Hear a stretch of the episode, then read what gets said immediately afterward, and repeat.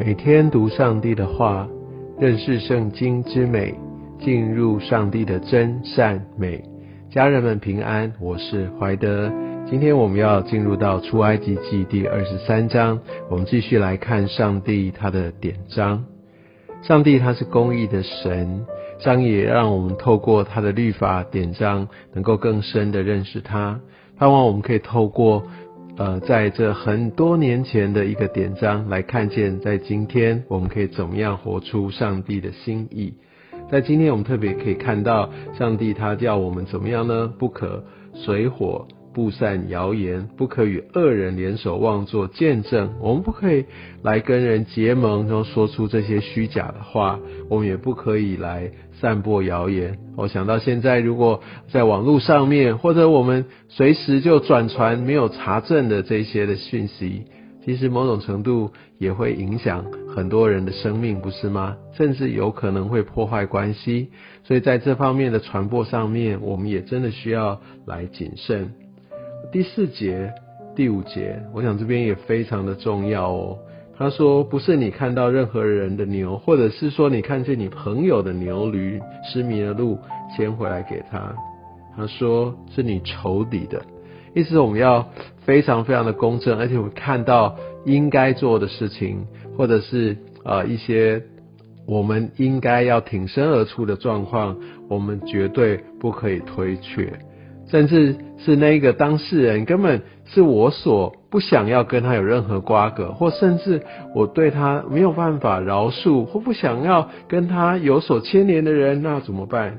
第五节，若看见恨你人的驴压卧在重驼之下，不可走开哦，要和驴主一同挪开，一同抬开。哇，你要跟那个跟你好像交恶的人一起。来解决他的问题，我相信这对我们很多人来说，包括我自己，都是很重的一个提醒，也是一个很不容易做到的事情。但我们看到神他喜悦我们，我相信也在很多时候在利用这样的状况，也许神就赐下一个和好的机会，不是吗？第六节他也再次提醒我们要要真的很秉公行义啊。不可以，就是为了要呃来偏袒这样穷人来驱往的这些呃比较强势的的正直人，一切都要按照神的公义啊。那另外来说的话，在接下来第七、第八节这边也说到要远离虚假的事，然后不可受贿赂。我觉得在现在的社会当中，我们常常有时候也会。比如说，因为要有业务的一些的需要，或者说我们想要做一些什么事情，哎，有些似是而非，一些灰色的地带，上帝要我们怎么样呢？远离哦，不只是说啊，我我我自己看看看看，我不一定参与，要远离，因为这些实在是太挑战我们的心，也让我们很容易因此而跌倒。还有对贿赂也是。这边说不可受贿赂，贿赂就让我们成为一个不公义的人，贿赂让我们为了一些的好处啊，能够做出一些不好的一些的判断。贿赂其实在很多很多的行业里面，好像都会发生。我们需要非常谨慎，要抓住上帝的法则。第十节开始，这边讲到安息日，是的，它正式成为对以色列人的典章。安息日让我们歇息一切的功，安息日让我们不会汲汲营营的马上继续追求，想要为自己赚更大的好处，或甚至以为我需要透过更多的劳动、更多的努力才可以赚得我所想要得到的。安息日让我们知道，我们一切都是来自于神。安息日让我们可以来转向神。当然，在新约的时代，我们不是来守安息日，而我们是守主日。我们来纪念主在我生命当中带给我一个全新的生命，但是有这样的一个调息。我所以安息日不是哦，就是做自己的嗜好而已。安息日不是就是好好的睡觉休息而已。安息日或主日，特别是主日，我们乃是进入到主的同在里，我们把这一段时间来奉献给主，哦，好好的来来跟他再来思想他在我们生命当中所做的一切，让我们能够。呃，能够聚焦在他的身上，一个关系的一个恢复，跟一个更加紧密的这样的一个所做的事情，是我们应当在守我们的主日所应当做的。我相信有一段时间，好固定出来，来与主来交通，与主连接，帮助我们能够连接与主是非常重要的。十四到十七节讲到三个很重要的一个以色列的节期。我想在除孝节这边所象征的是，我们要持续的过圣洁的生活；而在收割节，我们要纪念上帝的供应；而收藏节其实后面也会说到，它其实也叫祝棚节，它也让我们纪念我们其实在这世上是寄居的，是客旅的，我们要思念那更美的家乡。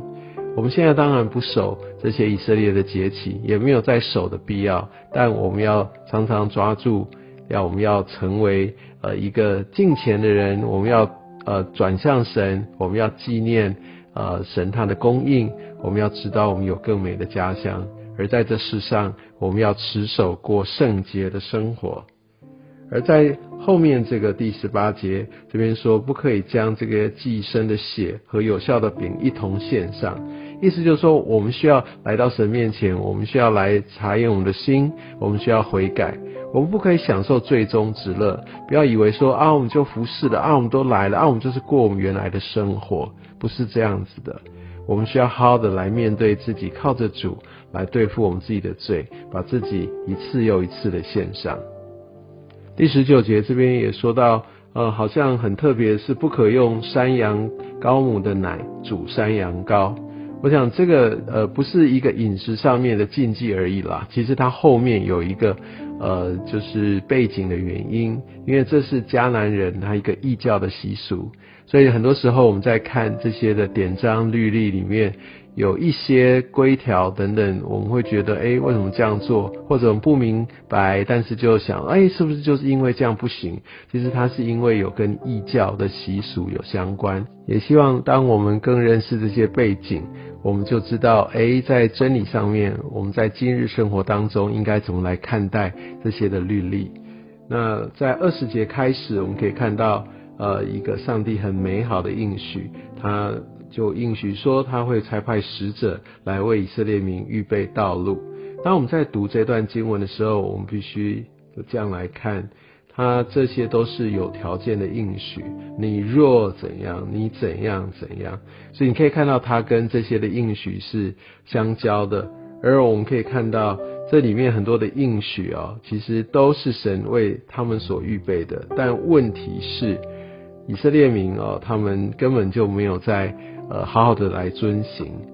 呃，上帝说二十四节，你不可跪拜他们的神，不可侍奉他，不可效法他们的行为，然后还要把他们的神像进行拆毁，打碎他们的柱像。当我们看呃约书亚记，乃至于到后面四世纪的时候，我们可以看到以色列民真的是一塌糊涂。所以这些很多上帝的应许，自然。没有办法完全的让以色列人经历，因为以色列人已经先选择没有去遵行上帝他的话。另外来说，二九节、三十节也看到，好像在我们今日也常常发生的是，我们明明抓住上帝的应许，但是怎么搞的来的那么慢，或者说跟我期待不一样。他这边说二九节，我不在一年之内将这些仇敌从你们面前撵出去。因为有他的原因，然后我要渐渐的让你演出去，等到你的人数加多，所以很多时候其实是上帝在预备我们，他在等候我们。愿上帝从他的典章律例来祝福我们的生命。